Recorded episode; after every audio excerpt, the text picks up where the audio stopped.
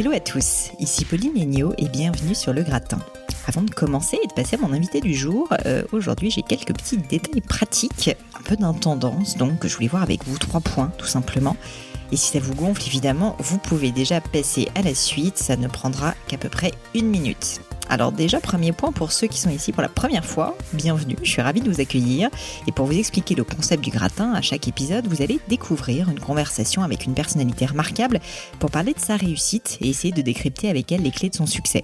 J'essaie d'avoir des invités très variés et dans des domaines d'activité vraiment différents pour que chaque épisode suscite de nouvelles réflexions. Avec mes invités, on évoque leurs principes de vie, leurs trucs, leurs rituels, leur philosophie même. Et mon objectif, c'est qu'en une petite heure, vous puissiez retirer de ces mentors virtuels un maximum d'enseignements pour pouvoir ensuite les appliquer à vos propres projets. Le deuxième point que je voulais aborder, c'est que de plus en plus de personnes, auditeurs ou marques d'ailleurs, me demandent si je souhaite faire de la pub sur le podcast. Certains, me demandent même pourquoi j'en fais pas aujourd'hui. Et la réponse est la suivante, c'est qu'à ce stade, ce n'est pas ma priorité. J'ai un autre métier, j'ai cofondé la marque de joaillerie Gemio pour ceux qui ne le savent pas encore et je m'y consacre à fond. Donc si un jour je décidais de faire de la pub avec le podcast, là serait vraiment uniquement parce que j'aurais envie de mettre en avant un produit ou une marque que j'aime, qui m'ont été utiles et que j'ai envie bah voilà, de vous partager tout simplement. J'aime assez l'idée d'ailleurs d'avoir euh, une forte liberté sur ce podcast et de le faire vivre sans pub à ma manière. Mais comme vous en doutez, tout ceci prend quand même pas mal de temps et pas mal d'énergie et que c'est un travail qui finalement à ce stade est 100% bénévole. Eh bien si vous voulez euh, le soutenir, si vous voulez participer, le meilleur moyen de le faire et de contribuer à votre manière, c'est simplement de vous abonner sur iTunes ou sur SoundCloud et de laisser un avis qui donnera au gratin encore plus de visibilité. C'est bête à dire, mais ça m'aide beaucoup et c'est vraiment ça qui va faire la différence pour le podcast. Et le dernier point que je voulais voir avec vous, ensuite je passe promis à l'interview.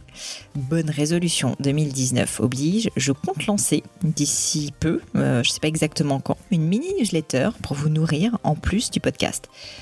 Ça sera une newsletter très courte parce que vous avez autre chose à faire et qu'il y a déjà beaucoup beaucoup de contenu sur le web, mais je voulais quand même vous apporter quelque chose en plus du podcast, euh, un format différent, beaucoup plus court, des livres à lire, des réflexions, des citations, des films à voir, des documentaires, que sais-je.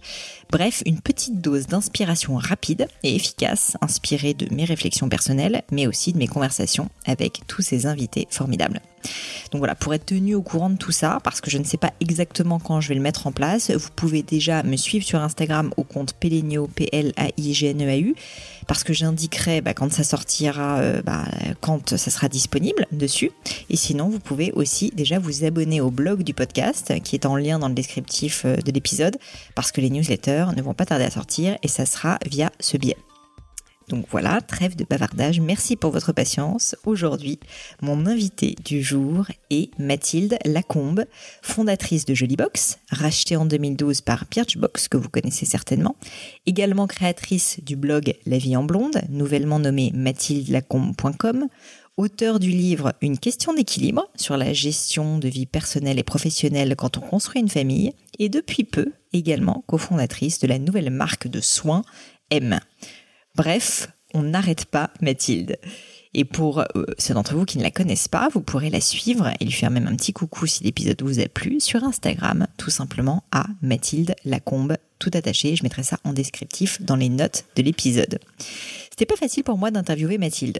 Surtout, c'était pas facile de lui faire dire des choses nouvelles, car non seulement elle a déjà elle-même publié énormément de contenu, mais aussi a été, il faut le dire, beaucoup interviewée. Et vous savez, pour ceux qui me connaissent, que j'aime pas faire comme tout le monde, donc j'ai pris le parti de faire différemment, justement, et de commencer par parler de M, sa nouvelle aventure, et non pas de Birchbox uniquement. D'ailleurs, au-delà du succès de Birchbox, dont on a déjà souvent parlé et fort bien, euh, parfois même sur d'autres podcasts que je vous invite à écouter, comme par exemple le podcast Génération XX, où Mathilde a été interviewée et qui entre pas mal dans le détail d'ailleurs de son travail chez Birchbox. Moi, ce qui m'intéressait, c'était finalement de comprendre l'après, l'après d'une telle aventure, d'un tel succès. Comment on passe à autre chose? Qu'est-ce qui se passe concrètement?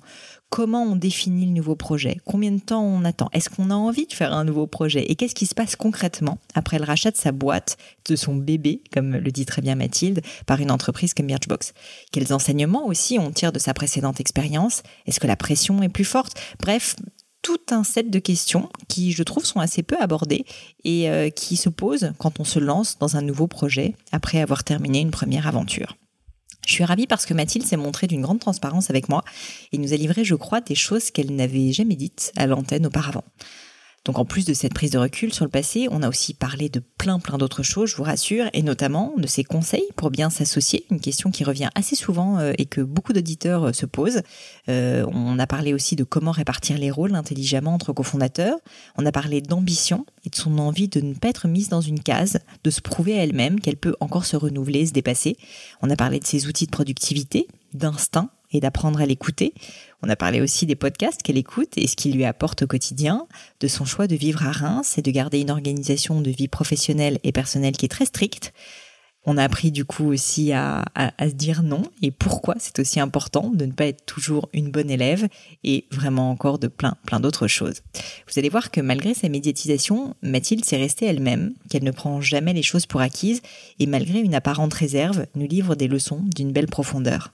Mais je vous en dis pas plus et laisse place à ma conversation avec Mathilde Lacombe. Salut Mathilde et bienvenue sur le gratin. Bonjour Pauline, merci. Bah merci à toi d'être venue. Euh, ça me fait d'autant plus plaisir qu'on s'est un peu couru après. En plus, ça n'a pas été facile. Nos emplois du temps sont pas ultra compatibles. On travaille beaucoup toutes les deux. Mais euh, je suis d'autant plus contente de t'avoir. Euh, et figure-toi qu'en plus, je voulais te le dire quand même, ton nom est probablement l'un des noms qui a été le plus cité quand je demandais à chaque fois à mes, à mes euh, followers ou aux personnes voilà qui écoutent le podcast qui souhaitaient avoir sur le sur le podcast. Donc voilà, je ah suis bah, ravie de t'avoir. Euh, et du coup, pour commencer, si ça te va, je voulais, on va parler un peu de, de, de tout ce que tu as fait, donc le livre, Birchbox, etc.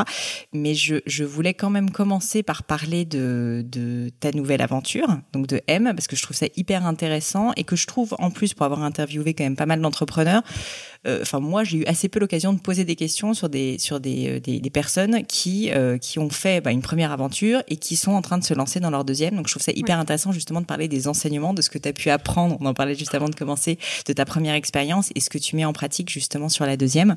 Et du coup, si ça te va, déjà, est-ce que tu peux m'expliquer un petit peu quand même ce qu'est M? Oui.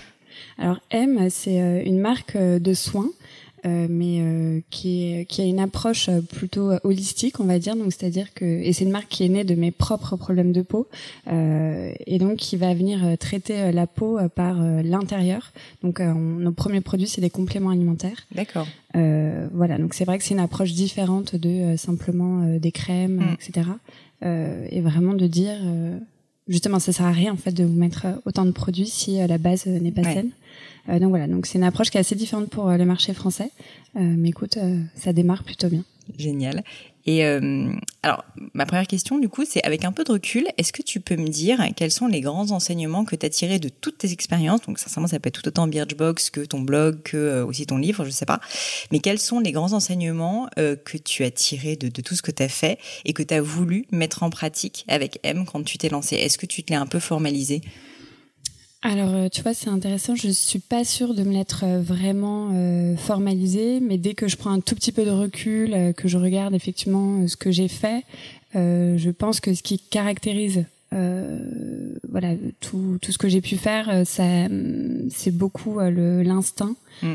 et finalement faire les choses comme j'en ai envie et mm. aussi au moment où j'en ai envie euh, et finalement, moi, j'ai beaucoup de mal à faire semblant. Et donc, euh, euh, c'est pareil, que ce soit avec des gens ou avec une activité. En fait, quand je ne trouve pas de plaisir, mmh. quand j'ai plus envie, j'ai vraiment du mal en fait à me à me forcer, etc. Et donc, donc voilà, donc j'ai besoin en fait de de faire des choses qui me qui me plaisent en fait. Ça marche. Et est-ce que est-ce que tu tu te rappelles, j'imagine, tu te rappelles du lancement de Birchbox, mhm. euh, qui a été donc ton autre grande aventure. Est-ce que tu, tu peux me dire en quoi là tu as procédé quand même différemment? Alors je sais que déjà tu as moins d'associés, que vous avez été euh, vite, mais euh, je sais que avec Birchbox vous avez été très vite. Toujours pareil en fait, une fois de plus, je, je trouve que c'est ultra intéressant de se dire que tu avais cette expérience qui a été quand même un très beau succès et du coup, maintenant, en fait, tu es en train de revivre un autre succès, mais donc forcément, ça doit être un peu stressant aussi. Et tu as dû te dire, bah, qu'est-ce que je vais faire? Comment est-ce que je peux le refaire pour que ça fonctionne? Euh, Et donc, euh, voilà, est-ce que tu as fait des choses au contraire à l'identique parce que tu sais que ça a très bien marché? Ou est-ce que, euh, est-ce qu'au contraire, il y a des choses où tu t'es dit, tiens, ça, je vais faire un petit peu différemment? Ouais. Alors je pense que c'est intéressant parce que tu parles de succès et pour moi le succès faut vraiment aussi le le qualifier et mm. euh, un succès euh, de l'extérieur, enfin quelque chose qu'on voit et finalement le succès personnel la façon dont on le ressent, c'est aussi quelque chose de différent. Euh, ce qui est très différent par rapport à, au tout début de Jolly Box, euh, c'est euh, qu'effectivement on avait 22 euh, ans, euh, pas d'enfants, pas de pas de, de prêt immobilier, pas de stress particulier. Donc on est allé très vite, on était plus nombreux. donc voilà, j'ai envie de dire, il y avait un peu la l'innocence de, de, la jeunesse, tu vois. la conscience. voilà, non, mais c'est ça, tu, l'inconscience, un petit peu, tu te poses pas trop de questions. J'avoue que M, ça a été un process de réflexion euh, beaucoup plus long. Ça fait, euh, voilà, j'y réfléchi pendant deux ans vraiment mm. avant de, voilà, de voir ce qu'on voit aujourd'hui, de le lancer, euh, parce que maintenant j'ai des enfants, j'ai acheté une maison. Enfin, c'est des trucs très concrets du quotidien mm. qui sont au final très stressants parce qu'on se dit, j'ai Là, pour le coup, j'ai pas le droit de me louper euh, parce que euh, j'ai euh, une famille qui compte sur moi, notamment. autant souvent on m'a dit mais t'as pas peur de pas rencontrer le même succès qu'avec Joybox. Ça c'était pas du tout une crainte parce que pour le coup, comme ce que je te disais juste avant, je crois que je fais les choses vraiment pour moi et pour me faire plaisir. je savais que j'étais arrivée à la fin de quelque chose et je savais que M, ça me ça me correspond pleinement mm. aujourd'hui. Euh, et que donc notamment même si le, le succès n'était pas euh, euh, au rendez-vous tout de suite de la même façon, ça me dérangeait pas non plus. Ouais, je comprends. Et, euh, et du coup, en fait, concrètement, euh, bah justement, avec cette pression d'avoir quand même trois enfants, euh, d'être marié, d'avoir cette cette maison, comme tu dis, donc t'as mis deux ans quand même à te décider. Ouais, j'ai mis deux ans. Euh, je pense que j'avais besoin. En fait, j'avais besoin de quitter Birchbox aussi en tournant la page de manière euh, que ce soit assez clair, euh, sain. Clean, euh, voilà, clean exactement. Je voulais pas euh, qu'il y ait un flou, un entre deux, garder un pied dans la boîte et tout. Donc pour moi, c'était vraiment important de passer à autre chose. Et donc pendant ces deux ans, il, s'est passé énormément de choses chez Birchbox, que ce soit en France ou aux États-Unis. Et c'est vrai que il y avait des moments euh, d'attente, de doute, on attendait qu'il se passe des choses qui ne sont pas forcément passées. Donc c'est vrai qu'en fait, euh, un mois, je me disais, bon, je reste, j'attends. L'autre mois, je disais, oh non, bon, c'est bon, je passe à autre chose. Et donc, et tout en à côté dans ma tête en mûrissant cet autre projet. Euh, et voilà, je pense que j'avais besoin de ce temps de réflexion, euh, tout en essayant de pas trop en parler autour de moi parce que voilà, pour pas non plus que ça commence à à être trop compliqué, mais c'est vrai que j'en ai énormément euh, parlé avec mon mari, par exemple, parce que mm. j'avais aussi besoin d'avoir une sorte de validation et de, de savoir que si je prenais ce risque, parce que c'est un risque, euh, voilà, il me, il me suivait, il était, il était confiant. Euh, et je pense que c'était le temps nécessaire. deux ans comme ça, ça paraît long, et finalement, voilà, je trouve que moi, ça s'est fait assez naturellement et le jour où j'ai dit je pars euh, je savais que j'étais prête et que voilà j'avais plus rien euh, plus rien à apporter entre guillemets à mhm. Birchbox que j'avais donné tout ce que j'avais à donner euh, et, mais que par contre voilà je partais heureuse et très fière de ce qu'on a fait. Bien sûr. Et, euh, et dans ces deux ans, dis-moi bien sûr si tu veux me répondre, mais donc tu, tu mûrissais, ça je le comprends mm. complètement. Et euh, en effet, euh, enfin moi je, je, peux difficilement imaginer ce que ça serait de quitter ma boîte, mais en fait quand tu l'as créé, que c'est ton bébé, etc. C'est vrai, même si vous vous étiez fait racheter, c'est hyper dur quand même. Et puis t'as pas envie de le faire n'importe comment. Mais mais au-delà de ça, est-ce que tu quand même tu, tu trouvais le temps et l'énergie de de vraiment concrètement lancer quand même le projet M, c'est-à-dire que bah, j'imagine que vous avez quand même dû concevoir les produits, faire du développement produit, etc. Est-ce que ça, c'est une phase euh, sur laquelle quand même, au-delà de la réflexion, tu commençais vraiment à agir, entre guillemets? Alors ça, c'est une phase que j'ai plutôt amorcée euh, vraiment quand j'ai quitté euh, la mmh. boîte. Enfin, en gros, j'avais tellement travaillé en amont euh, mon ma vision produit, euh, mon identité. je savais ce que je voulais. Donc finalement, ça a été. Euh, j'avais bien sûr déjà rencontré des labos, déjà rencontré la micronutritionniste avec qui on bosse parce que c'est elle qui me suit depuis plusieurs années. Donc en fait, j'avais déjà un peu toutes mes cartes mmh. qui étaient alignées. Et puis après, j'avais plus qu'à appuyer sur les boutons et tout activer. Donc j'avoue que encore une fois, dans le côté euh, faire les choses de manière euh, clean, j'ai quand même attendu d'être euh, officiellement partie pour ensuite vraiment tout enclencher, faire les rendez-vous. mais ça m'a permis d'être assez rapide en fait, parce que pour le coup, j'ai pas quitté Birchbox en me disant bon, ok, maintenant page blanche, qu'est-ce que je fais, c'est quoi mon idée, tout? Non, tout ça en fait, j'avais déjà fait en amont, j'avais déjà fait mes PowerPoints, mais donc donc voilà, ça s'est fait tu vois, je, je, bossais dessus, je me souviens, dans, dans le train le matin, le mm. soir, vu que j'ai des, des trajets, c'était mon petit sas un peu de, de décompression, de ça m'a fait du bien. Et puis je pense que Birchbox, encore une fois, faut aussi le rappeler, tu l'as dit, donc il y avait, il y a eu un rachat, mhm. euh, les équipes ont beaucoup grossi, et donc je pense que vraiment j'étais arrivée à un, un, stade où je voyais plus comment je pouvais en fait euh, euh moi me développer et ce que je pouvais apporter de plus euh, à cette boîte. Euh, et je pense que c'était très sain en fait finalement et même pour euh, mes équipes, mm. il y a un moment ça sert à rien de. C'est pas parce que c'est toi qui étais là à l'origine euh, que euh, tu dois rester là indéfiniment et que c'est aussi toujours ça que j'ai voulu faire. On a toujours recruté des personnes de talent et qui au contraire bah, étaient plus que ravis en fait de pouvoir à leur tour évoluer et prendre plus de, de place. Donc finalement je trouve que c'était très très logique. ah non, mais complètement, complètement une, question aussi quand même sur ce lancement de M. Du coup, euh, quand tu te relances, donc là, tu as un associé, je crois, c'est ça J'ai François, et qui, était mon ancien associé chez Joybox. Génial. Euh, bah, du coup, ça, ça devient mm. marcher entre vous. Et, euh, quelles sont un peu les premières choses que tu fais? Est-ce que tu me, est-ce que tu peux me redécrire cette deuxième expérience? Donc cette fois, comment tu te lances? Qu'est-ce que tu fais? Donc tu as quand même dans ta tête un peu le produit, tu sais ce que tu veux faire, tu as ta vision. Mais concrètement, le jour justement où tu dis à Birchbox, ok, bah c'est fini, merci, au revoir, c'était formidable. C'est quoi les premières étapes pour toi? Bah, Très concrètement, euh, les premières étapes, il y a tout ce qui est euh, très administratif aussi, euh, tu vois que j'avais un peu oublié, mais tout ce qui est enfin, création de la, société, les statuts, achat des noms de domaine, dépôt des marques, etc. donc voilà. Tout ça, tu disais, c'est dur ou c'est excitant? Parce que du coup j'essaye de me projeter aussi. Non, moi j'étais très excitée en fait, vrai. parce que je pense que j'étais, je mourais d'envie en fait de retrouver euh, cette sensation qu'on avait eu huit ans avant de parce qu'il y a quand même une excitation dingue en fait de dire c'est génial je relance quelque chose euh, il y a certains stress mais qui en fait je trouve est, est un bon stress en fait. Mmh. donc ouais, de recréer des petits miracles et puis de tout enfin tout même à partir sans de savoir ce qui t'attend mais c'est juste voilà tu vraiment une impression tu vois de j'avais l'impression de me sentir légère en fait mmh. et de bah, de, de me retrouver un peu.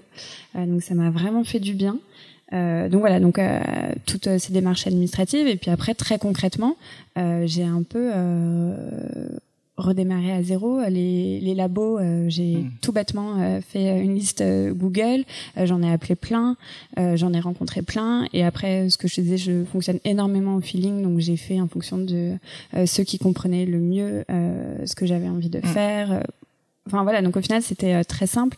Après là, je pense où j'ai eu la chance et je me suis rendu compte, c'est que euh, des personnes que j'ai contactées sur LinkedIn ou euh, euh, par mail comme ça avec le formulaire contact, je, je, sais que mon nom a fait que forcément les gens allaient taper sur Google et voyaient ce que j'avais avant, ce que j'avais fait avant, et donc je, je suis pas dupe, je sais que voilà quand je leur dis je voudrais créer une marque, ils se disent pas c'est qui cette petite qui sort de nulle part. Donc je sais que ça a pu faire accélérer des choses mais il y avait vraiment euh, cette super euh, sensation de, tout euh, redécouvrir, redémarrer à zéro. Et puis surtout, comme tu le disais, on n'est que deux sur M, euh, et ça c'était une vraie volonté pour moi de d'avoir une petite équipe. J'allais te demander, ouais, parce que c'est vrai que Birchbox, un peu de notoriété publique, si je puis dire, euh, vous étiez, je crois, cinq, associés, ce qui est quand même beaucoup. Mm.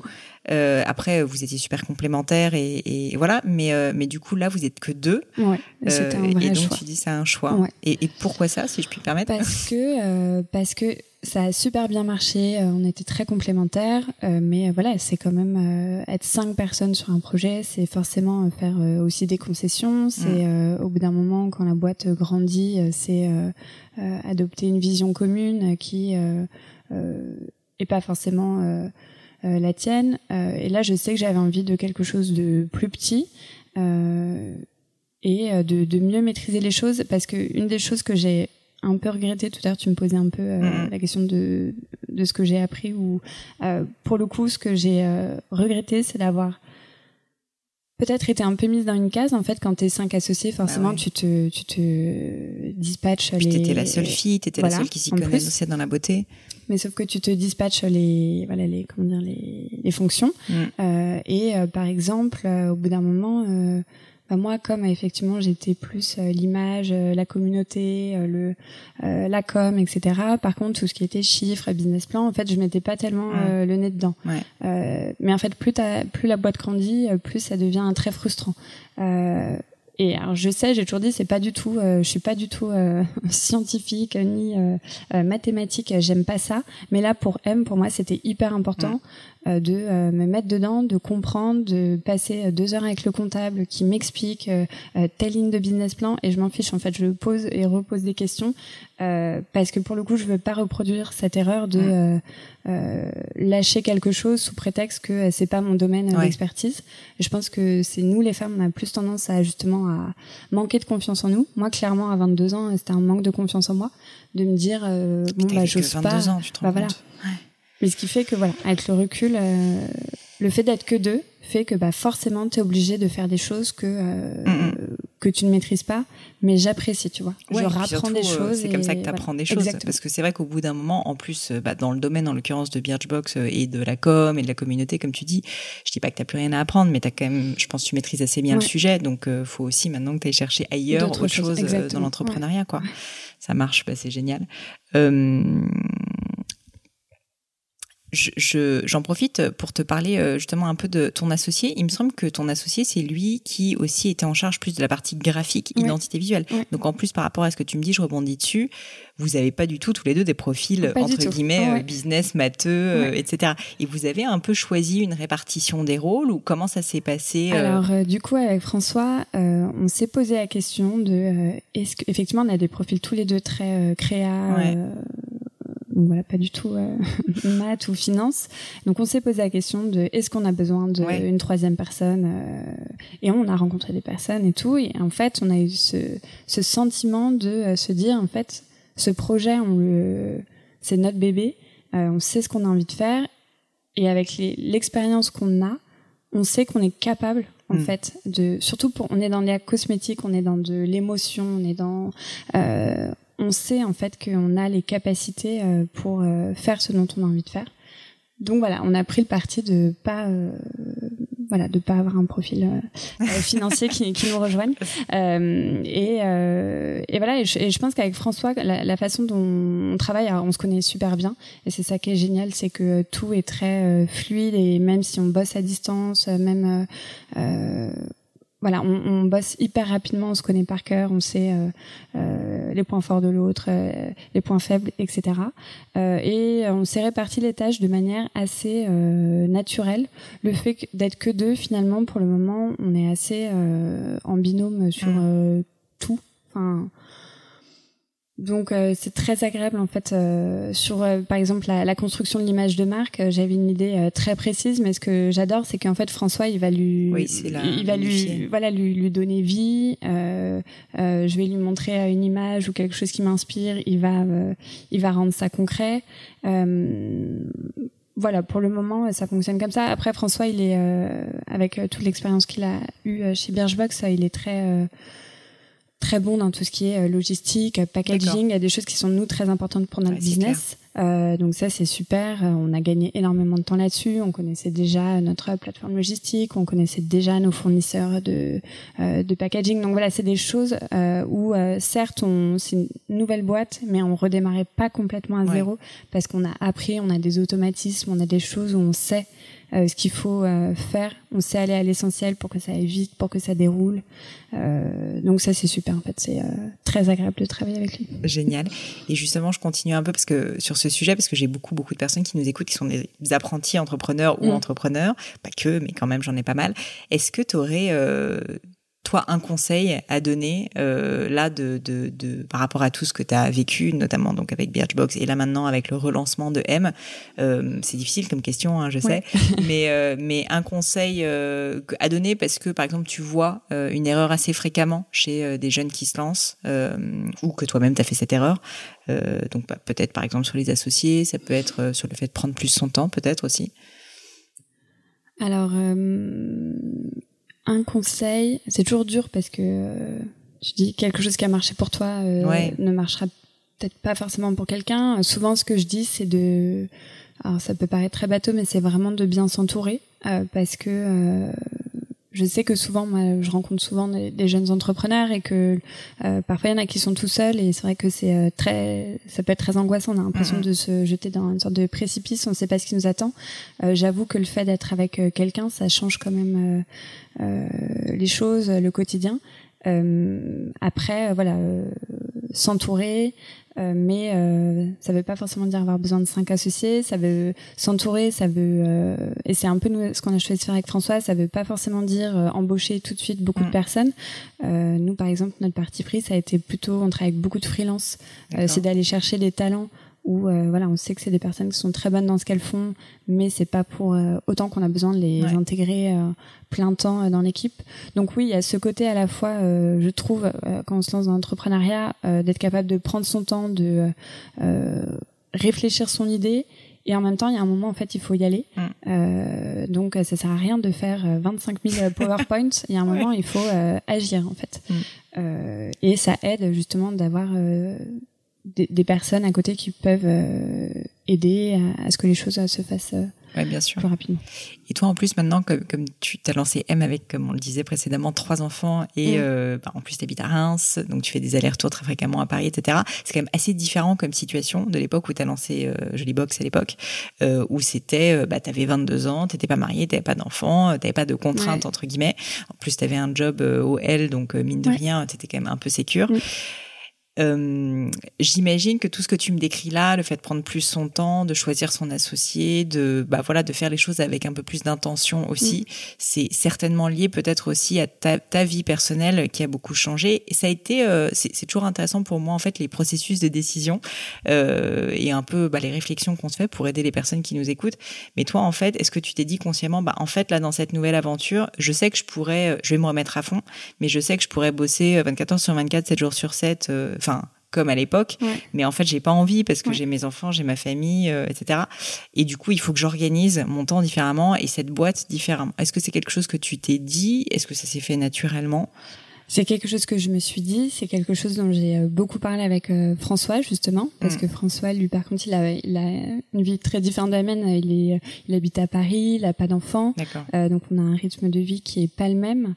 Euh, mais moi, euh, ça faisait aussi partie de mes envies de de nouvelles vies, de nouvelles boîtes, c'était aussi d'arriver à trouver ce fameux équilibre euh, et euh, de voilà effectivement j'ai trois enfants euh, et je pense que c'est très important, euh, surtout pour les femmes entrepreneurs, euh, de, de, de, faire comprendre que euh, voilà c'est possible de de créer sa boîte, d'avoir une famille à côté. Par contre, il faut savoir que ça va être très les, les, les, frontières vont être très poreuses et que donc oui, ça empiète complètement sur la vie de famille, euh, mais euh, c'est comment dire ça fait aussi partie de moi en fait le, fait de, bosser d'être entrepreneur j'adore ça mm. euh, donc je pense que donc oui je travaille à la maison je travaille le soir une fois que mes enfants sont couchés je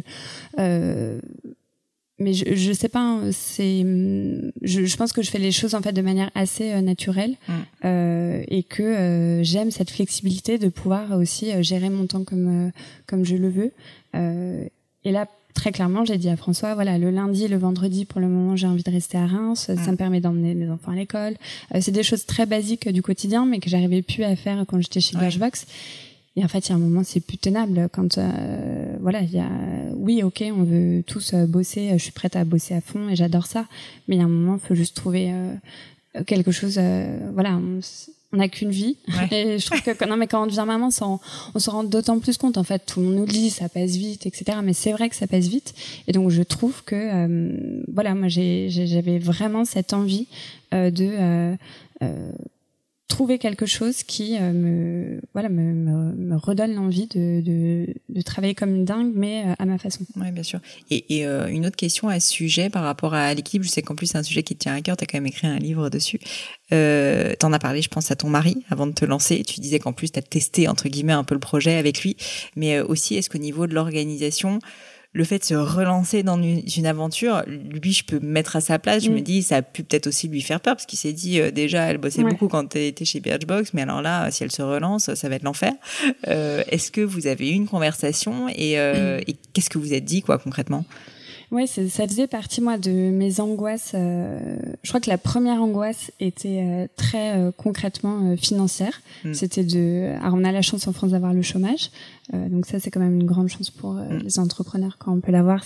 Voilà, on se dit j'ai au moins deux ans pour. oui, toi t'avais fait une rupture conventionnelle. Du oui, exactement. J'ai eu la chance de pouvoir faire une rupture conventionnelle et donc ça c'est vraiment une vraie sécurité. C'est clair. mais c'est vrai que c'était concrètement ma première peur parce que c'est moi qui fais vivre le la famille et tout. Donc voilà, je me disais, j'ai pas le droit de me louper là-dessus. Et après, il y avait cette peur, effectivement, de me dire, on avait enfin trouvé notre équilibre. Hmm. Enfin, enfin, voilà. je sais que c'est éphémère, mais voilà. On, avait une sorte de, routine qui, qui, roulait bien. Et là, je savais que c'était euh, tout euh, chambouler, remettre en question.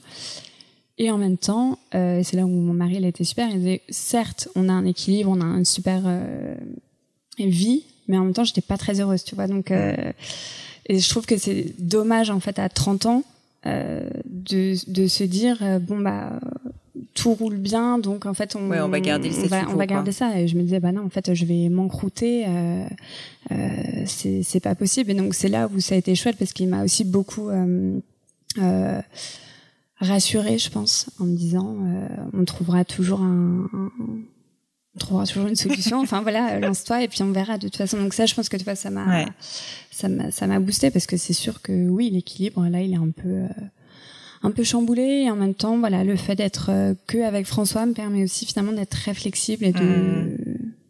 voilà, pour le moment, ça roule bien. Génial. Bon, écoute, si ça te dérange pas, j'aimerais bien euh, enchaîner un peu et parler de ton enfance. Mhm. Je connais pas tellement les détails, donc je vais te poser quelques petites questions. Euh, et si ça te va, est-ce que tu peux me parler un petit peu de ta vie avant euh, la vie en blonde, avant Jolie Box, avant M?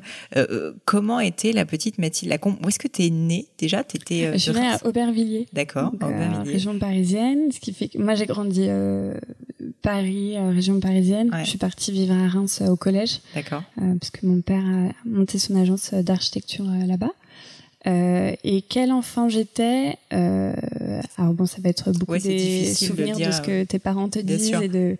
Et c'est marrant parce que je pense là, en étant devenue maman et j'ai une fille notamment, et je sais que ma mère me dit beaucoup que ma fille euh, me ressemble. mm, quand tu étais petite au-delà du physique vraiment en termes de caractère.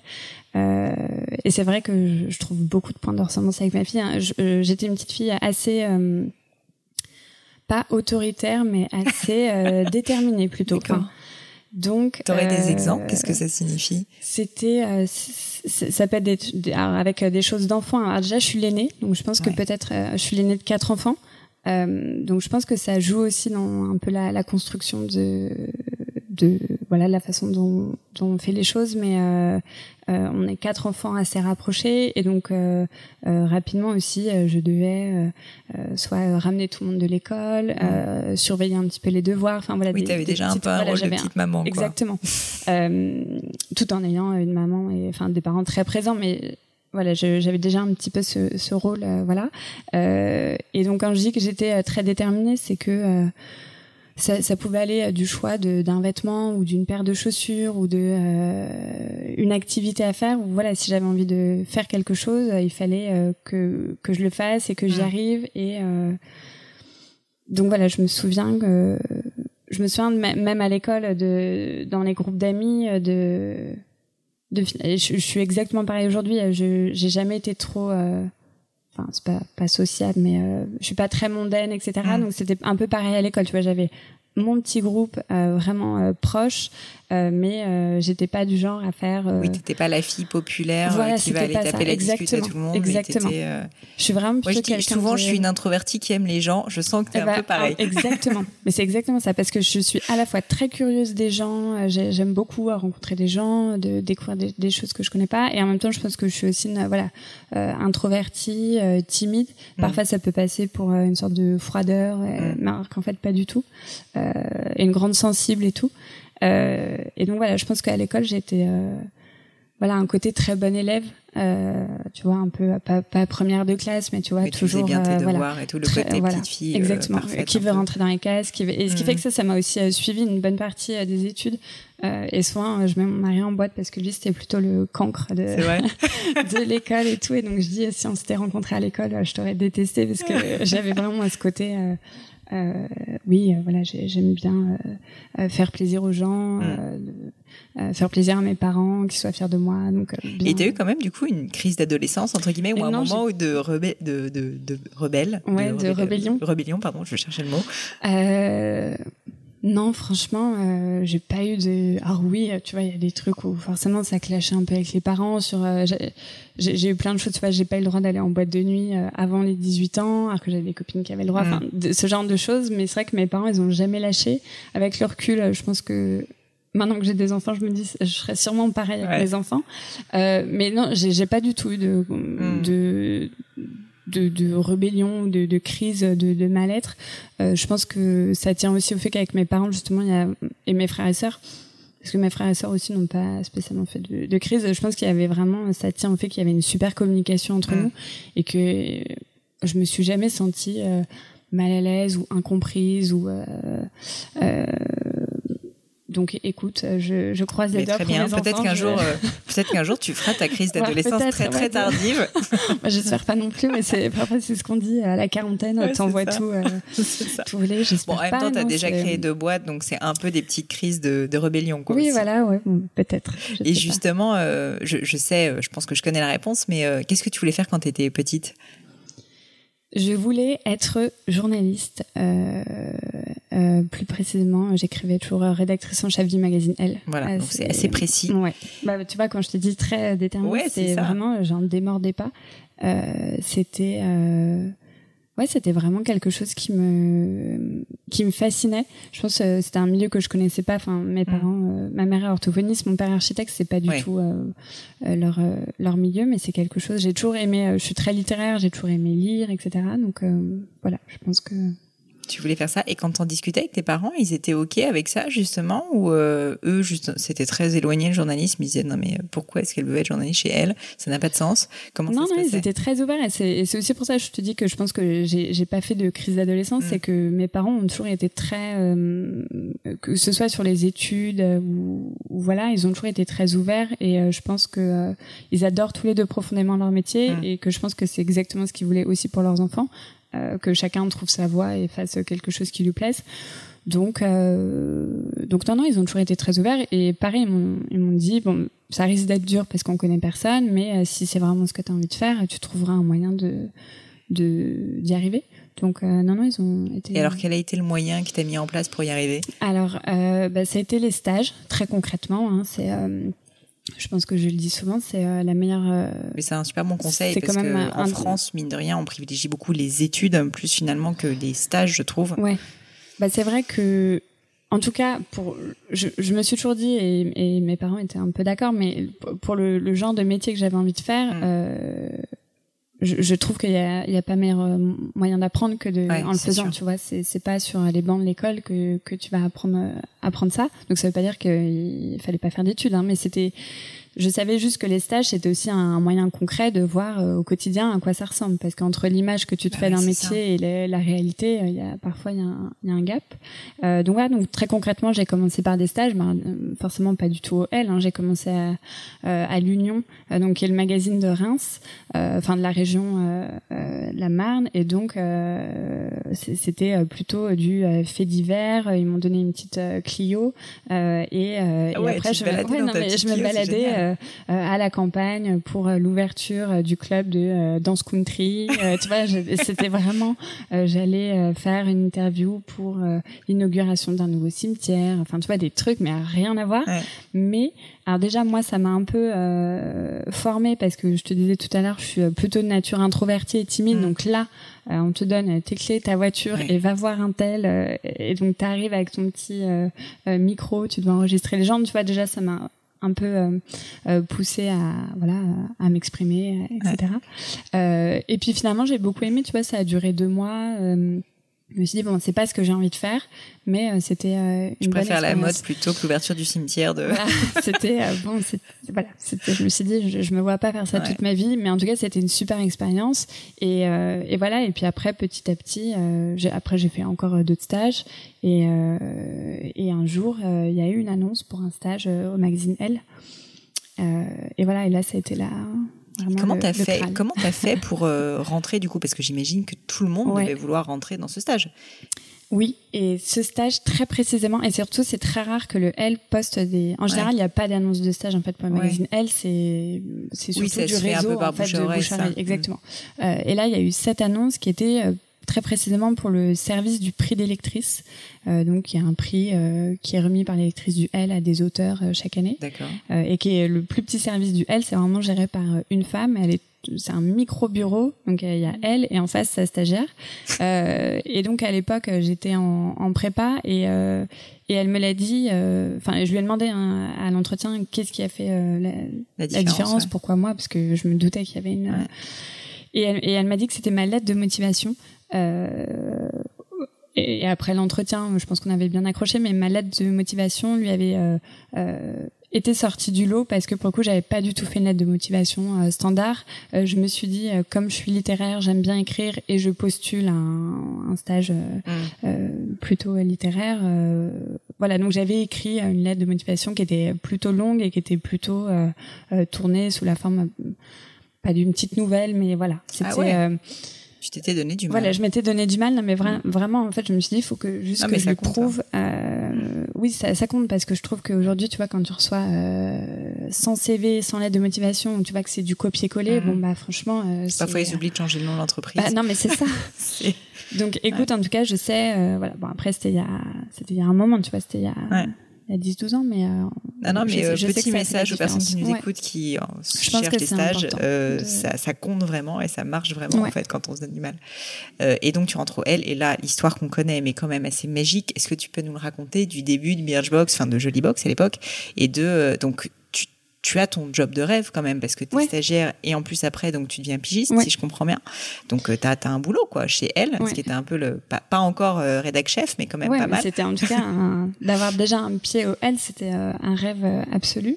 et ce qui fait que aussi en parallèle, c'est à peu près à cette période où j'ai commencé à bloguer.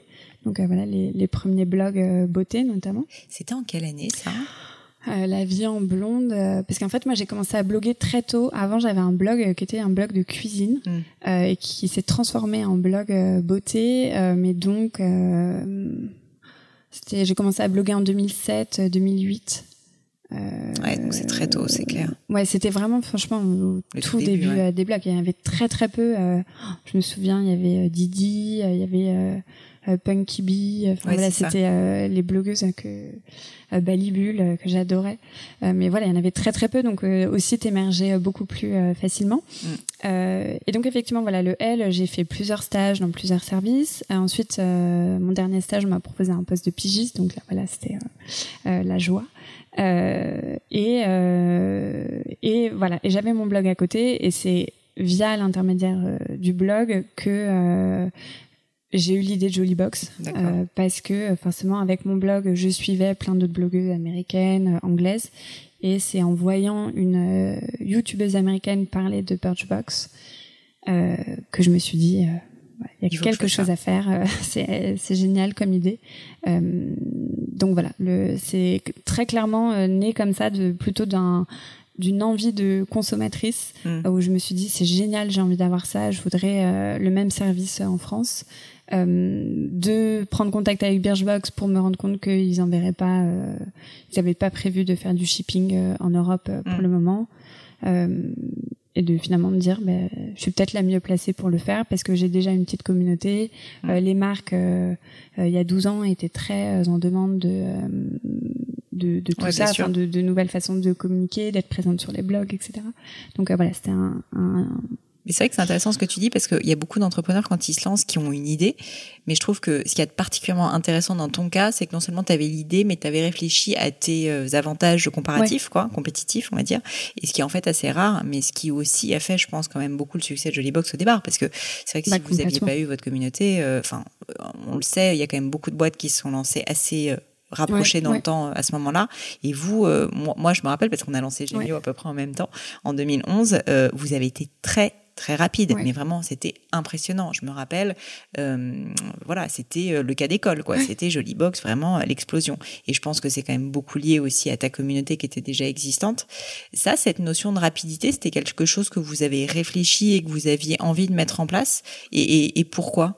Je pense, oui, c'était clairement voulu euh, parce que je pense qu'une fois qu'on avait repéré Birchbox et qu'on voyait aussi le voilà le l'essor de Birchbox aux US qui a aussi été assez rapide, euh, on s'est dit forcément on n'est pas les seuls à les avoir vus. Euh, et forcément comme le concept est nouveau, c'est toujours plus impactant quand tu es le, le premier. Euh, donc oui, il y avait cette volonté de se dire euh, on, on, alors on fait les choses très bien, mais on essaye de les faire très vite pour être les mm. premiers. Et comme tu dis, ça n'a pas loupé. On a eu, il y a eu beaucoup de concurrents qui sont lancés dans les mm. semaines, dans les mois qui ont suivi. Mais le fait d'être les premiers euh, fait que euh, c'est c'était toujours dit dans la presse, ça reste dans l'esprit des gens, c'est euh, c'est important, ça, donne une petite longueur d'avance. Bon après il faut la consolider et ça ça fait pas tout, mais c'est vrai que c'était euh, c'était important et puis c'était un peu ce que je te disais tout à l'heure. Je pense que un moment, quand tu as une idée, alors bien sûr, il faut euh, prendre le temps de réfléchir, euh, bien comprendre le business, faire ton business plan, mais il y a un moment aussi, il faut y aller. Euh, et donc là, euh, encore une fois, je pense l'insouciance de la jeunesse fait qu'on s'est dit, euh, voilà, on était tous en stage ou en premier job, on le fait, on le lance, euh, on bossait euh, jusqu'à 4 heures du mat euh, tous les soirs, mais on trouvait ça génial. On mm. était super excités. Je recevais tous mes produits de beauté au L. Je les mettais sous, sous le bureau. Je disais, ah, c'est des concours pour le blog. et, voilà, mais c'était génial. On a franchement, j'ai adoré cette, cette, ce, ce, moment. Et clairement, on l'aurait pas fait. Ou alors, on l'aurait fait, mais pas dans les mêmes timings s'il n'y avait pas eu la communauté de la vie en blonde. En fait, c'était encore une fois, c'était une sorte d'assurance d'avoir nos premières clientes mm. sans avoir à dépenser d'argent ou de budget marketing. Et les marques, il euh, y avait un, temps de pour les convaincre qui était euh, en gros, j'avais juste un mail à mettre. Est-ce que tu peux me donner 50 produits? Et En général, c'était oui parce qu'on se connaissait déjà. J'avais pas besoin de, de tout pitcher et il y avait cet effet nouveauté qui les excitait mm. complètement. bien sûr. Euh, bon, après les choses se sont corsées, mais Alors justement, les choses se sont corsées. Vous avez eu un peu de concurrence, mais c'est normal parce que c'était une, enfin quand même vraiment une, une, aventure. Euh, il y, a eu un nombre de box à un moment donné. Je me rappelle, c'était l'ébullition, mais c'était délirant. Euh, tu dirais que quels ont été, au-delà de, ta communauté, vos avantages compétitifs à l'époque et qu'est-ce qui fait que quand même, ben, c'est vous que Birchbox a racheté et, euh, et c'est vous qui avez été quand même le succès, euh, en tout cas en. France, clairement, euh, au sein de, du, du, nombre incalculable de box qui étaient lancés. Ben, je pense que ce qui a clairement fait la différence on en parlait il y a l'équipe déjà, le fait, et même les investisseurs nous l'ont dit, au-delà d'investir dans une idée, on investit aussi dans une équipe. Donc euh, certes, on était nombreux, mais euh, notre complémentarité a fait qu'on a une rapidité d'exécution et je pense une qualité aussi d'exécution. On était très bons chacun dans nos domaines et ça nous a permis de euh, voilà de dérouler un super plan de com, un super packaging. voilà, l'expérience était top et ça clairement ça, ça fait la différence parce que euh, nous, le focus premier, c'était vraiment l'expérience de la cliente et être sûr que voilà, elle, elle soit contente. Euh, donc voilà, clairement, je pense que c'est ça qui nous a démarqué et c'était une de nos forces, euh, ce côté. Euh, à la fois, on n'avait pas envie de passer pour le petit truc euh, français trop fait maison, et en même temps, c'était une vraie. je pense qu'il y avait une vraie comment dire par, par rapport à, aux concurrents qui ont pu arriver après qui étaient des, des plus bah grosses oui, boîtes des plus, plus grosses on peut choses en parler il y a eu des boîtes notamment donc euh, Glossybox pour ne pas voilà, citer etc qui, sont, euh, qui, sont, des voilà. entreprises pour ceux qui connaissent euh, qui, qui sont euh, comment dire fundées donc financées par ouais. un fonds qui s'appelle Rocket Internet qui a énormément de moyens je peux imaginer quand vous les voyez débarquer sur la place vous êtes quand même pas hyper à l'aise oui mais alors, pour la petite histoire c'est très marrant parce que Rocket en fait ils ont ils m'ont contacté quand j'ai annoncé sur mon blog que je lançais Jollybox ouais. j'ai une, une une charmante dame allemande qui m'a ah oui. envoyé un mail euh, pour savoir si on pouvait se rencontrer dans un petit café. Drôle. Donc euh, j'avoue que mon cœur il a un peu euh, palpité. Je me suis dit oh là là, qu'est-ce qu'elle me veut?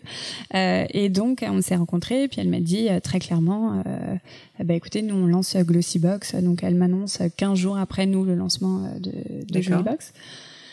Euh, donc, vous feriez mieux de de faire des boutiques. Oui, voilà, de d'arrêter ah et puis de nous rejoindre. Enfin voilà, c'était un, peu un message comme ça, à la fois pas menaçant, mais un petit peu, on va vous faire peur. On arrive avec des millions, pas la réputation etc. d'être extrêmement, euh, extrêmement, exact.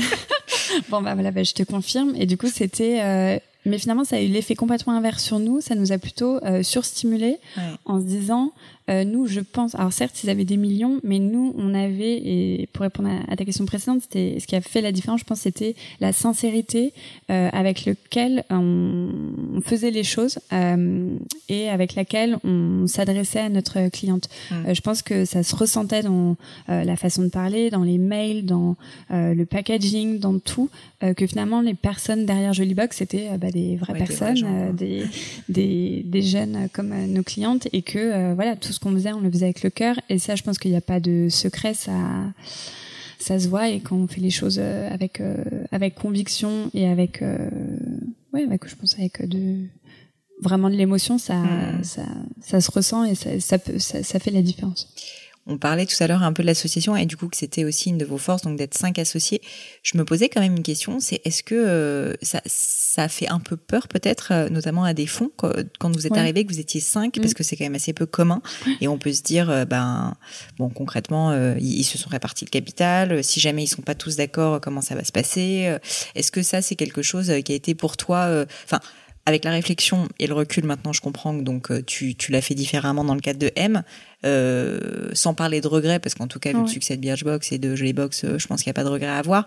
Mais, euh, mais, mais en termes de conseils, plutôt aux personnes qui nous écoutent, tu, tu conseillerais à des personnes de, de faire ce que vous avez fait, c'est-à-dire vraiment se répartir et un peu siloter, entre guillemets, les, les rôles entre chaque personne, entre chaque compétence, ou au contraire, tu penses qu'il faut mieux, ben voilà, se, se peut-être être un tout petit peu plus lean en termes d'association? Je pense que euh, comme tu dis, de toute façon, j'ai aucun regret et je, je, suis très fière de la façon dont on, on a fait les choses. Euh, c'est certain que voilà, si, si j'ai pas fait la même chose pour M, c'est aussi pour une raison. Donc, euh, certes, ça a été une des clés du succès. Euh, je pense que c'est aussi plus compliqué clairement, euh, quand la boîte euh, grandit, euh, quand on est cinq associés. Et c'est vrai que tous les fonds d'investissement qu'on avait rencontrés nous avaient mis en garde en nous disant votre équipe est super, on croit en vous, vous avez des super talents. Mais sachez que ce sera plus compliqué, surtout qu'effectivement on avait réparti le capital bah complètement à, voilà, à parts égales. Il y avait personne qui sortait plus du lot. Donc voilà, c'est compliqué de voilà de je peux pas donner un conseil euh, faites la même chose. Euh, c'est juste voilà il faut toujours avoir en tête et même euh, mon avocate elle me dit toujours ça. C'est au début quand tu crées une boîte c'est un peu comme un mariage, tout est rose, tout va bien. Il faut toujours penser à la période où potentiellement il y a un, un divorce où là c'est moins facile. donc voilà, je pense que c'est c'est important d'avoir euh, tout ça en tête. Euh, c'est jamais euh, plaisant de parler des, des choses négatives hein, quand, tu es dans une période d'euphorie, que tout va bien et que tu envie de, que tu t'entends super bien, que tu as envie de bien faire les choses. voilà, y a, il se peut qu'avec le succès ou justement ou quand il y a des moments plus compliqués dans une boîte, quand tu es nombreux, ça peut être plus dur voilà, j'ai pas de leçons à donner ou de, de conseils particuliers. Je pense juste que prendre la mesure de, tout ça. Mais non, mais c'est intéressant parce que c'est un sujet dont on parle peu. Moi, j'ai beaucoup, beaucoup de questions d'auditeurs sur euh, l'association. C'est pour ça que je me permettais de te poser la question. Et surtout, je trouvais hyper intéressant que tu aies autant shifté entre les deux expériences. Mais c'est vrai que bah, je, je pense que ce que tu disais à l'instant est vraiment le meilleur conseil qu'on puisse donner. C'est-à-dire, qu'en fait il faut avoir la discussion difficile et il faut bah, comme tu dis euh, faire le contrat de mariage et pas juste se marier en communauté de biens exactement non non mais c'est très très important et euh, c'est pas forcément euh, encore une fois voilà c'est pas forcément très agréable mais c'est super important parce que mm. ça ça facilite beaucoup de choses après c'est ça mm.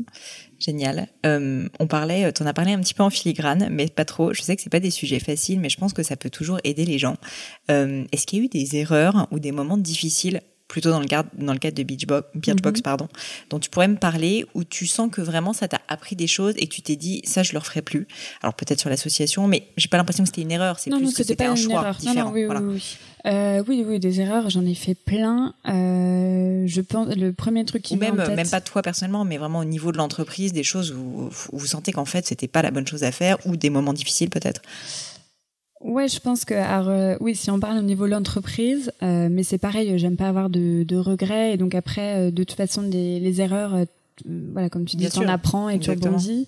je pense qu'avec Box, on a été très vite, peut-être parfois trop vite. Enfin, le fait d'avoir fusionné avec les, les Américains, en fait, c'est très dur parce que tu peux pas réécrire l'histoire. Donc, tu te dis, bah oui, mais si on n'avait pas mmh. fusionné, bah on n'en serait pas arrivé là, etc. Donc, euh, bah d'ailleurs, ceux qui n'ont pas fusionné, il y en a aucun qui est resté. voilà. Euh. Oui, oui, non, non, mais c'est c'est ça. Mais euh, c'est sûr que parfois il y avait une sorte de, moi j'ai eu l'impression une sorte de, de course euh, parfois au aux chiffres, alors que ce soit aux chiffres en termes d'abonnés, euh, en termes de levée de fonds, etc., qui te font un peu perdre de vue euh, l'essentiel finalement qui est euh, ton produit, ta, ta cliente, et, et qui moi en plus comme c'est mon cœur de, de métier de la, voilà tout ce qui est l'expérience cliente la, la, la, communication le lien avec avec elle voilà parfois pour moi ça crée une grosse frustration de me dire que le le niveau d'expérience n'était pas à la hauteur de moi ce que j'attendais et de l'image que je me faisais de ma boîte. Et le fait de, en plus,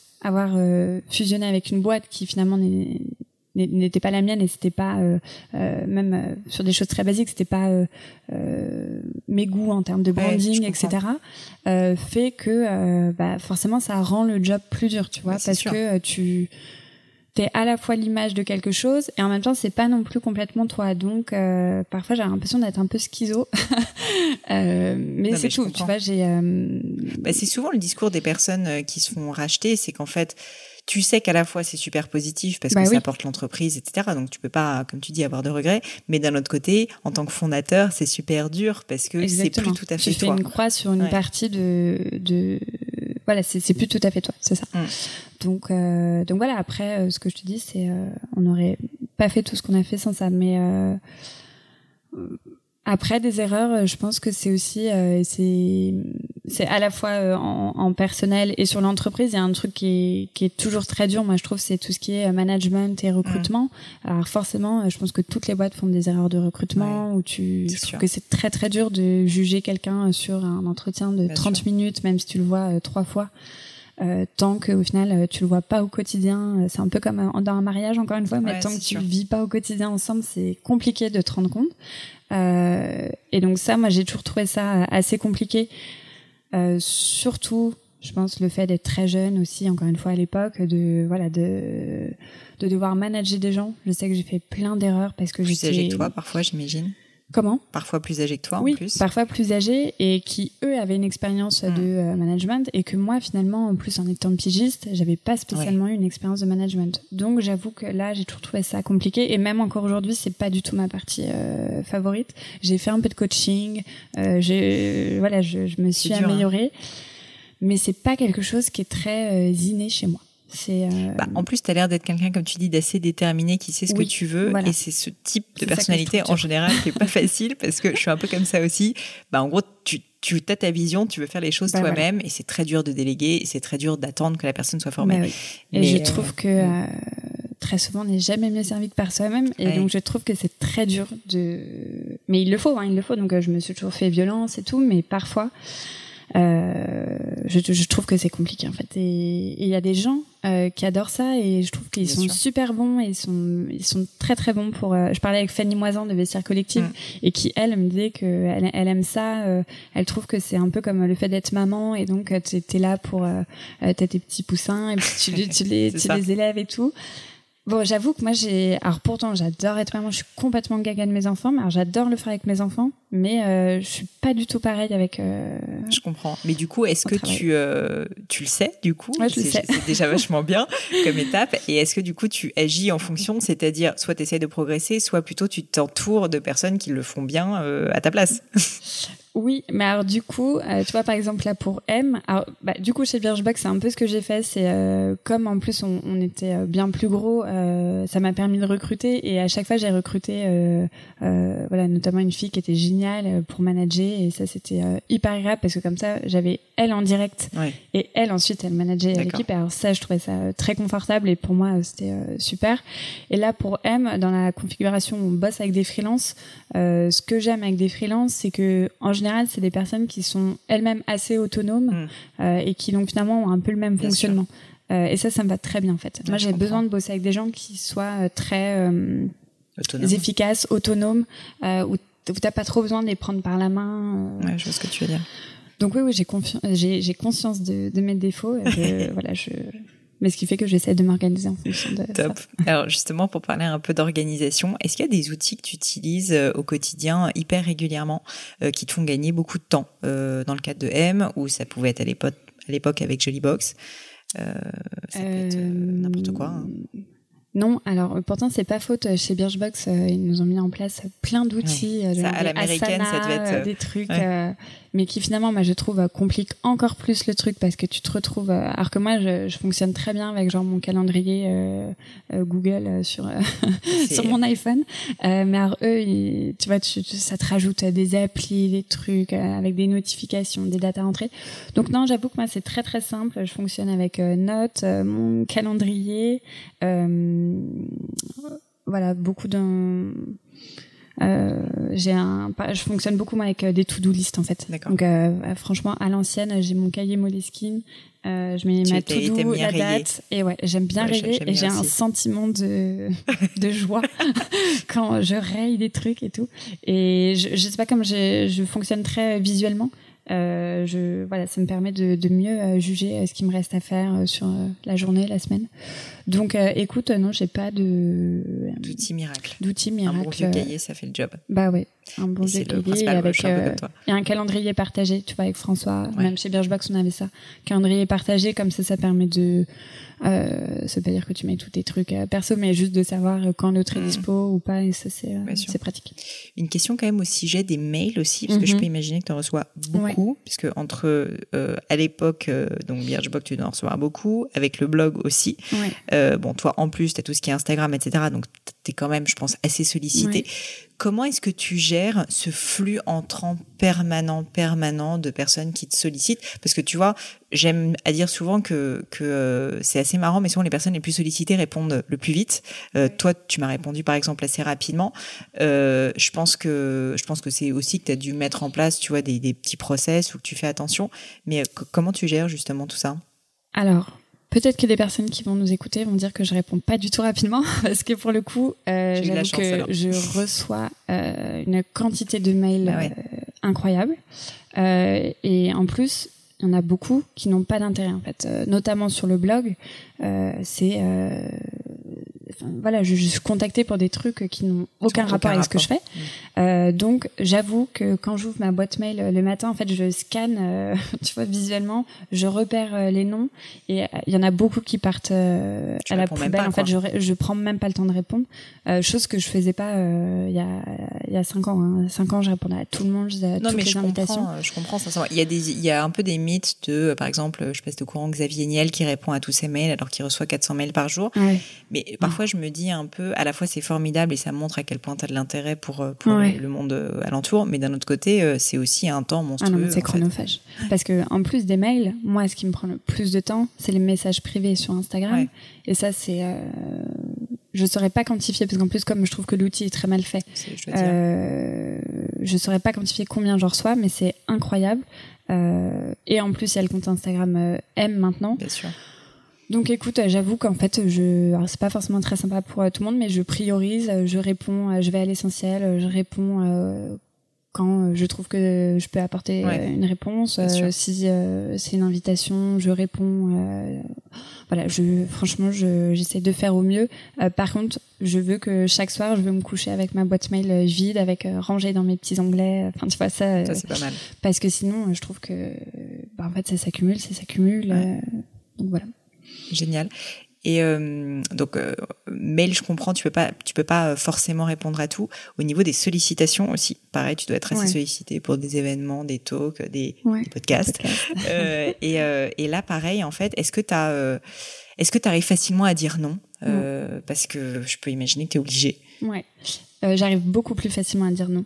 Que qu'avant. Ce que je te disais tout à l'heure, j'ai pendant très longtemps eu le syndrome de la bonne élève, Ah de voilà, dire oui à tout le monde, faire plaisir à tout le monde. J'osais vraiment pas Puis dire après, non tu du te tout. retrouves du coup à annuler le Mais truc à la dernière exactement, minute. Ouais. exactement. Mais je soit tu te retrouves à annuler la dernière minute, soit tu te retrouves à y aller, mais en fait tu dis mais qu'est-ce que je fais là? J'aurais dû dire non. Donc en fait j'avoue que euh, et puis même euh, ça m'a beaucoup aidé aussi le fait d'avoir les enfants, euh, ça t'aide à prioriser. Tu dis bah non le soir euh, j'ai les enfants donc maintenant je rentre, je dis non à tel cocktail. Alors pendant un moment je me disais ah bah mince je suis pas assez comment dire je construis pas assez mon réseau, je suis pas assez sociale, je vais je rencontre pas assez de gens. Bon, écoute, euh, je me dis, euh, finalement, c'est pareil, je, je priorise. Donc après, je fais beaucoup de petits déjeuners, beaucoup de déjeuners. Euh, les gens savent que j'habite à Reims, donc le soir, en général, je dis toujours non aux invitations. Euh, et après, pareil, les demandes de sollicitation pour les interviews, les podcasts, euh, je fais énormément de tri. Euh, parce que je pense que ça sert à rien non plus que j'aille raconter euh, la même chose euh, 50 fois. 50 fois. Euh, les gens au bout d'un moment ils vont saturer. Euh, donc euh, donc c'est pareil. euh, ce que je te dis, oui, je fonctionne beaucoup au coup de cœur, euh, euh, à l'instinct. Ce que j'ai envie de faire, euh, je le fais. Après. euh, voilà, malheureusement. Et c'est pareil euh, aussi, je suis très sollicitée par des jeunes entrepreneurs qui me demandent d'aller prendre un café, des conseils. Alors je l'ai fait, hein, je l'ai beaucoup fait, je le fais un peu moins. Euh, surtout que là, je trouve que je, je suis dans une phase où moi-même, alors oui, certes, j'ai eu euh, Jollybox, Birchbox, mais là, M, j'en suis encore qu'au tout sûr. début, et donc moi-même, j'ai pas du tout la, la réponse à aux trois quarts des questions qu'on me pose. Je suis exactement Mhm. dans le même process que plein d'entrepreneurs. Donc voilà, j'avoue que euh, je... C'est plutôt rassurant d'ailleurs quand tu le dis, tu vois que, que malgré, donc je sais que le mot succès, euh, tu l'aimes pas Oui, trop oui. et moi non plus, mais malgré ce que tu as fait par le passé, cette nouvelle aventure qui pourtant fonctionne déjà très bien et Mm. qui a l'air d'être euh, enfin vraiment pensée et faire sens pour toi, euh, bah, c'est quand même euh, un peu stressant, Bah oui, fatigant. euh, Ah voilà. ouais, c'est plein de plein d'inconnus, c'est un c'est différent donc en fait, il y a plein enfin toutes les questions que n'importe quel entrepreneur se pose, je suis complètement dedans, je suis Mm. en train de me les poser, c'est c'est vraiment les montagnes russes. Donc j'avoue que de prendre de l'énergie pour en, plus, aller rassurer d'autres entrepreneurs, c'est euh, au bout d'un moment je je peux Ouais, pas en fait. pas. Donc euh, tu donc je préfère dire non et et voilà après euh, Super. Voilà. Euh, pour terminer, j'aime bien ter- terminer par des, des petites questions un petit peu plus perso euh, et euh, conseils, méthodos, etc. Donc, si on parle justement un peu plus de, de ton organisation personnelle, comme tu habites à Reims, c'est d'autant plus intéressant. Mais est-ce que tu peux déjà me raconter un peu quelle est ta journée type maintenant, par exemple, que tu es chez M? Alors, je peux imaginer qu'en fonction des jours, c'est pas pareil parce que tu as des jours où tu à. Paris, tu as des jours où tu à Reims, mais justement que tu me donnes un peu une vision un peu globale, on va dire, de ta semaine type. Ouais, euh, une journée type, euh, effectivement, il y a. Alors la journée type, euh, quand je vais à Paris, c'est euh, je prends mon train à 8 heures, euh, j'arrive euh, euh, à Paris vers euh, 8h30. Euh, et en général, avec François, on se retrouve, ce que je te disais, on travaille à Hoxton. C'est, on n'a pas de bureau, mais c'est très agréable. Euh, donc voilà, on, on bosse à la fois tous les deux, on fait pas mal de rendez-vous, euh, les rendez-vous de euh, très très simple avec euh, un comptable, la plateforme logistique. euh, euh, voilà, on rencontre d'autres entrepreneurs. Voilà, c'est ce que j'aime bien en fait, c'est que aucune, oui voilà, nos freelances. Les, les journées à la fois se ressemblent parce que finalement il y a un rythme et surtout le fait moi de prendre le train ça me ça me rythme aussi Ouais. ma journée.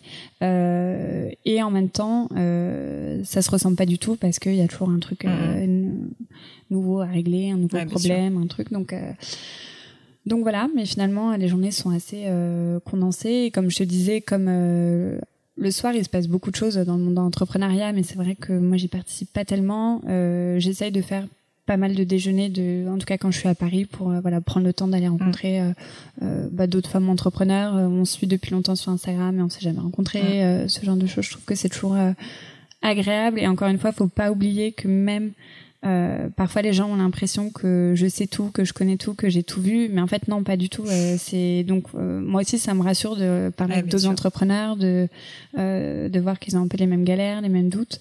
Euh, donc voilà, donc à chaque fois ça me fait du bien. Euh, donc voilà un petit et puis parfois quand je suis après j'essaie de caler du sport aussi dans dans ma journée parce que ça me fait aussi beaucoup de bien. Euh, je fais du bar shape euh, et Du euh, bar shape, qu'est-ce du que bar c'est que ça shape. hein, c'est un mix de euh, pilates, danse classique, euh, fitness. C'est assez cardio. et la prof est géniale. Les profs sont géniales. Sont, ouais. Et, et ça me fait du bien en fait. Ça me, j'ai plein d'idées en fait quand je mm. vais au sport et tout. Ça me, à la fois ça me vide la tête et en même temps ça me. Ça te rend plus créatif. Ça me, voilà. Donc, euh, donc voilà un petit peu une journée euh, type à Paris et après une journée euh, type à Reims, j'emmène mes enfants à l'école et ce que j'aime bien c'est qu'en fait je gagne tout le temps de transport donc je suis bah devant mon ordi beaucoup plus tôt. Mais ce qui est marrant c'est que j'ai remarqué quand je suis à Reims en général je me mets dans mon bureau et j'ai l'impression que j'en sors pas de la journée en fait je je finalement je, je, je, je, fais moins de temps de pause que quand je suis à Paris où justement je vais rencontrer quelqu'un, faire un rendez-vous, etc. Non, à Reims c'est euh, une journée euh, non-stop. Euh. C'est plus travail de fond et à Paris c'est plus. mais c'est pas mal, je trouve justement d'avoir ton temps vraiment réparti quoi. Ce qui fait qu'à Reims ça me laisse le temps pour traiter aussi tout ce qui est plus administratif, les parce que voilà il y a aussi plein de choses moins sympa quand tu crées ta boîte, euh, mais qu'il faut euh, qu'il faut gérer. Donc donc voilà, donc j'aime bien, ça me permet de vraiment trier tous mes mails, tout traiter, etc. Et à Paris. Donc écoute, pour le moment, ça fonctionne bien comme ça. Euh, et puis surtout, ce qui est très agréable quand je suis à Reims, ça me permet de déjeuner avec mon mari, ça me permet de, tu vois, c'est un rythme qui est complètement différent de euh, faire des trucs, des, des, machines, enfin des trucs très concrets, mais que finalement comme ça, t'es moins speed. Bien sûr le reste du temps. Tu te lèves plutôt tôt le matin Oui, je me lève tôt. Je me lève tôt. J'ai toujours été une lève tôt, euh, même quand j'étais enfant. Tu vois, même mes copines, elles voulaient pas venir dormir parce qu'elles savaient que, que j'allais me lever super tôt. Je fais des J'ai jamais fait de grasse mat. Euh, mais ça, je tenais ça de mes parents. Euh, ma mère qui m'a toujours dit l'avenir appartient à ceux qui se lèvent tôt. Elle tenait ça de son père. Euh, donc, écoute, euh, moi, je me lève entre 6h et 6h30. Ah oui. Euh, mais euh, de manière très euh, naturelle en fait. Souvent, je me réveille avant mon réveil. En même temps, c'était l'habitude. Et je suis quelqu'un du matin. En fait, j'aime bien ce sentiment de d'avoir le, le temps de faire plein de choses. Exactement. Euh, et puis, euh, je t'avoue que maintenant que j'ai des enfants, euh, quoi qu'il y a des gens qui ont des enfants qui me disent, ah, oh, nous, ils ont dormi jusqu'à 9h30. Je fais quoi? tu vas se lever à 7h. Donc, de toute façon, à 7h, on est trop contents. C'est mm. méga ce matin. Mais, et c'est là où tout à l'heure, je te disais, avec François, on n'est pas du tout pareil. François, il a plus tendance à, il est plutôt du soir. Euh, donc, il y a toujours euh, quelqu'un d'opérationnel chez M du coup. Bah voilà, c'est très bien. tu vois, notre service client, elle est à New York et tout, donc elle, euh, c'est parfait. On est toujours dispo. Génial. Et une question que j'ai bien posée aussi, parce qu'il y a toujours un peu le mythe de l'entrepreneur qui ne dort pas, et tu parlais un peu des soirées à 4 heures du mat mm. au début de Jollybox. Est-ce que tu es quelqu'un qui a besoin quand même de beaucoup de sommeil ou non, en fait, le mythe à la vie dure et, et tu, notamment dans cette phase de lancement, tu es plutôt en mode je travaille à fond tout le temps? Alors, euh, tu vois, pour le coup, pour M, on n'a pas du tout eu, euh, parce que je trouve que c'est pas très sain. Euh, alors effectivement, on l'a fait pour Jolly Box, mais bon, c'était pas non plus toutes les nuits, mais on a eu mhm. effectivement ce côté nuit blanche. pour M, je pense que je sais pas avec la maturité, le fait d'être organisé, tu te rends compte que t'as pas, pas non plus euh, besoin d'être sur le pont à 24 sur 24. Mm. Euh, donc non non, moi j'ai besoin de dormir et puis sinon euh, je tiens je tiendrai pas. Mais par contre j'ai un, euh, une routine. tu vois, je me couche rarement après 22 h 22h30 parce que je me lève à 6 h Et donc voilà, il y a pas de secret. Oui, si je me euh, coucher tous les soirs à 1h du mat, ça, ça, serait un peu plus compliqué. Mais je pense que c'est une hygiène de vie et c'est pour moi c'est assez naturel. Euh, et, je, et, je, pense que c'est quand même un petit peu un, un mythe. Euh, ce truc de l'entrepreneur euh, qui euh, prend pas de vacances, ne dort pas. Par contre, ce qui n'est pas un mythe, c'est ce que je disais tout à l'heure, c'est que oui, moi je bosse tout le temps. Ouais, ça. Par contre, oui, en vacances, enfin, je peux pas couper complètement. Bah, en plus, avec le blog, tu es un peu en permanence connecté. Les réseaux sociaux, mais et, et, parfois les gens me disent ah mais t'as pas envie de couper un peu, mais en fait je sais pas, ça fait partie de, de ce que je fais, ça fait partie de mon activité j'arrive à, je sais pas, à, compartimenter. À, compartimenter, compartimenter, pardon, exactement. Euh, donc, euh, voilà, pour moi, Et tu as déjà, quand même, depuis que le début de ta carrière, finalement, coupé à un moment donné, vraiment? C'est-à-dire, euh, tu réponds à aucun message sur Insta, tu réponds pas à tes mails, euh, t'es off, t'es en vacances, je sais pas. Il y a des moments, bon, à part la nuit, bien sûr, mais Écoute, euh, j'avoue que je pense que la seule fois où je l'ai fait, c'est à mon dernier congé maternité, mm. donc le troisième, euh, où là, euh, Birchbox était à un stade où ça roulait assez bien. Et, euh, et je me suis dit, en plus ça tombait sur la période de l'été des vacances, et donc je crois que c'est vraiment la seule et unique période où j'ai pas répondu aux mails. Par contre, je les regardais. je crois que j'ai trop de mal à... c'est vraiment. Euh, par contre, petite addiction collective au téléphone. Euh, mais par contre, les réseaux sociaux, j'ai jamais fait une détox digitale. Mm. Mais parce que j'en ressens pas non plus le besoin. En fait, je trouve que ce côté détox digital, c'est un peu un truc un peu euh, bah, je pense qu'en fait il faut le sentir euh, si tu sens que tu en as besoin oui en fait moi c'est juste que si j'ai pas envie de poster je poste pas. Euh, si je poste pas pendant trois jours euh, les gens sont pas comme j'ai pas non plus l'habitude de je raconte pas non plus toute ma vie tu vois je parle jamais de mes enfants je montre pas mes enfants mon mari. Donc finalement les gens savent que notamment mes réseaux sociaux c'est à la fois très spontané naturel mais c'est aussi juste bah, une, tu gardes une façade de moi. secret aussi. Voilà. Donc en fait si j'ai pas envie de poster si j'ai rien à raconter je raconte rien. Donc mm, mm. Ça marche, génial. Euh, deux dernières questions, podcast évidemment, parce que je sais que tu en écoutes beaucoup, notamment dans le train. Qu'est-ce que tu écoutes, au-delà du gratin bien sûr, comme podcast? Qu'est-ce que j'écoute beaucoup de 90% de ma liste de podcasts c'est entrepreneuriat. Ouais. Euh, plutôt américain Plutôt ou français? américain. Hmm. C'est ce que j'allais dire. Euh... Moi aussi, pour être bah, honnête. Bah écoute, ouais, c'est euh, c'est pas du tout euh, parce que j'ai pas envie d'écouter des Français. Hein, c'est euh, juste que finalement, je trouve qu'ils sont aussi très bons en podcast, en en interview, en personnalité, en rythme, etc. Donc euh, j'aime beaucoup How I Built This. J'adore. J'adore la voix de Guy ah. Raz. Je recommande à tout le monde. Et alors, ah oui, fantastique. Et alors en plus, j'ai découvert son visage il y a pas très longtemps et c'est marrant parce que ça fait un an et demi que je l'écoute, mais je ne l'imaginais pas comme ça. Moi aussi, je le suis sur Instagram eh ben depuis pas très longtemps. Il a une petite tête trop mignonne. Bah oui. Et je le voyais pas du tout comme ça j'imaginais un homme plus âgé et tout. Donc ça me le rend encore plus euh, sympathique. Euh, et euh, donc voilà, j'aime beaucoup ça. J'aime beaucoup le podcast de Business of Fashion. Mhm. j'aime beaucoup un podcast qui s'appelle le Glossy Podcast. Alors le nom est qui est sur la beauté donc. Alors, et qui est pas que beauté, c'est intéressant. C'est entrepreneur, le monde beauté, fashion. il est très bien. j'aime j'aime bien le podcast Second Life. Ah, je le connais pas. et qui est intéressant parce que c'est un peu le, ce dont on a parlé aujourd'hui, mais c'est sur, alors c'est que des femmes et qui ont eu une vie et ensuite une, une seconde vie entrepreneuriale ou euh, et donc c'est intéressant c'est de ah ok bah j'écouterai ça. euh, donc voilà euh, écoute euh, c'est ça qui vient et en français alors pas du tout entrepreneuriat mais c'est affaires sensibles ah ouais, c'est très très rigolo. Enfin rigolo, non, mais euh, c'est c'est intéressant. Ah ouais. Ça, ça, ça, passe de, enfin il y, a un peu tous les sujets à la fois euh, politique, mm. à la fois du fait divers et tout. Et c'est pareil, je trouve que sa voix, euh, elle est juste captivante et tout. Donc mm. ça j'aime beaucoup. Génial. Et du coup, ma dernière question, toujours sur la thématique des recommandations, c'est sur les livres. Je te l'avais dit, j'aime bien poser cette question. Est-ce qu'il y a pour toi des livres qui ont, euh, j'ai pas changé ta vie, mais qui vraiment euh, t'ont marqué, euh, que tu as envie de partager, qui sont des livres, que ça soit littéraire, toi qui es un peu littéraire, enfin même assez littéraire. ça peut être business, ça peut être entrepreneurial, ça peut être ce que tu veux. voilà, que tu as envie de recommander? Alors, euh, oui, c'est vrai que c'est toujours la question de piège. tu sais, les livres, les livres, tu dis, ah mince, qu'est-ce que, qu'est-ce que j'ai dit Non, mais là, euh, non, bah là, alors j'ai pas euh, spécialement de livres euh, sur l'entrepreneuriat euh, qui m'ont aidé. Par contre, il y a une petite collection que j'adore.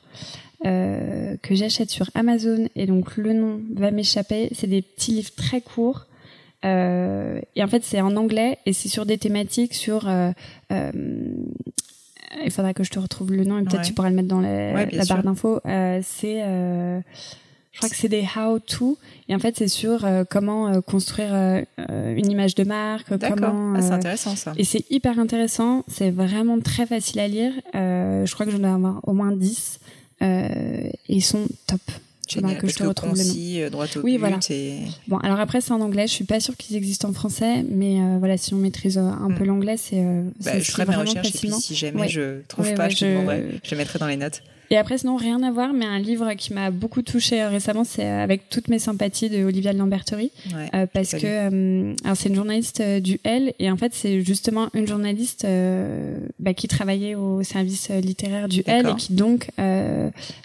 s'est occupée de moi à mon tout premier stage au L. Donc c'est vrai que j'avais toujours eu, m'a toujours impressionné. Et là, de lire, c'est une histoire très personnelle. elle a perdu son frère il y a, il y a trois ans et c'est un très beau livre, c'est son premier livre et il se lit très facilement. Et franchement, ça m'a ça m'a touché en fait de découvrir ça un autre. De, ça parle de quoi exactement bah, Ça parle en fait du, justement du suicide de son frère, euh, qui a complètement chamboulé euh, toute sa vie. Euh, et c'est vrai qu'en fait c'est une facette d'elle que je ne soupçonnais pas. Euh, Olivia Lamberto, c'est une femme, voilà, moi qui m'a toujours beaucoup impressionné. Elle, une très belle femme, un peu bourgeoise, etc. Et là en fait en lisant ça, je me suis dit, ah, je l'imaginais, j'imaginais pas du tout ça en fait de, mm. de sa vie. Et donc c'est vrai que bah voilà, ça je trouvais que c'était une chouette lecture. Génial, bah, je le mettrai dans les notes aussi du podcast. Merci beaucoup Mathilde. Et du coup, pour terminer, est-ce que tu as quelque chose à rajouter, un truc qu'on n'aurait pas évoqué, que tu as envie de partager avec nos auditeurs? T'es pas obligé Bah non, écoute, euh, ça me fait toujours euh, très plaisir et je pense que euh, je pense que juste le mot de la fin, c'est que on parle beaucoup d'entrepreneuriat, mais juste aussi de rappeler que l'entrepreneuriat, l'entrepreneuriat, c'est pas forcément une fin en soi et c'est pas forcément fait pour tout le monde et que vous n'avez pas raté votre vie si vous ah ne bah, lancez pas votre boîte. Et je pense que c'est important de le rappeler parce que. Il y a un peu, on peut le dire, une petite mode en ce moment Exactement. et pour des personnes comme toi et moi où on s'est lancé à l'époque où c'était pas cool. Bah oui, non, mais c'est ça. En tout cas, beaucoup moins cool. Euh, on le voit avec du recul, mais c'est vrai qu'aujourd'hui, euh, si t'es pas entrepreneur sur LinkedIn, t'as un peu raté ta vie. Et bah Mais donc, je pense que c'est important de le rappeler, de juste dire qu'on peut être très heureux. Non, il faut voilà, un, un, boulot euh, plus classique, traditionnel, et voilà. Merci beaucoup Mathilde. Euh, dernière, dernière, ah, dernière question, excuse-moi. Où est-ce qu'on peut te trouver Évidemment, c'est facile, mais où est-ce qu'on peut te trouver pour les personnes qui cherchent à te contacter, même si on a compris que tu ne pouvais pas répondre à tout le monde sur le monde bah, merveilleux du web Sur, euh, sur Instagram, c'est tout simplement Mathilde Lacombe. Ça euh, marche. Et puis sur ton blog quand même, accessoirement. Et bien sûr, je mettrai aussi en barre d'infos M, M, bien sûr. Merci beaucoup Mathilde. Merci Pauline. Au revoir. Hello à nouveau. Et quelques dernières petites choses avant de vous quitter. Comme d'habitude, si vous cherchez les notes de l'épisode, avec toutes les références, que ce soit les outils, les livres cités, c'est simple, allez directement sur le descriptif du podcast sur l'appli de votre choix. Aussi, si vous souhaitez me contacter pour me poser des questions, me proposer de nouveaux invités peut-être, ou juste me faire un feedback, n'hésitez pas. Euh, j'adore ça, les feedbacks. Donc foncez directement sur Twitter ou Instagram sous le pseudo Pelenio, P-L-A-I-G-N-E-A-U. J'essaye de répondre quand on me parle, donc n'hésitez pas. Et comme à chaque fois, vraiment mille merci d'avoir écouté jusqu'ici. N'oubliez pas, si le podcast vous plaît, que vous appréciez tout ce travail, euh, le plus simple pour m'aider, c'est tout simplement de mettre euh, bah, soit un petit mot doux, soit une note 5 étoiles sur iTunes ou de partager sur vos réseaux sociaux aussi. Ça donne le moral, ça m'aide énormément à faire connaître le, le podcast, donc n'hésitez pas. Voilà, merci à tous et je vous dis à très vite pour un nouvel épisode.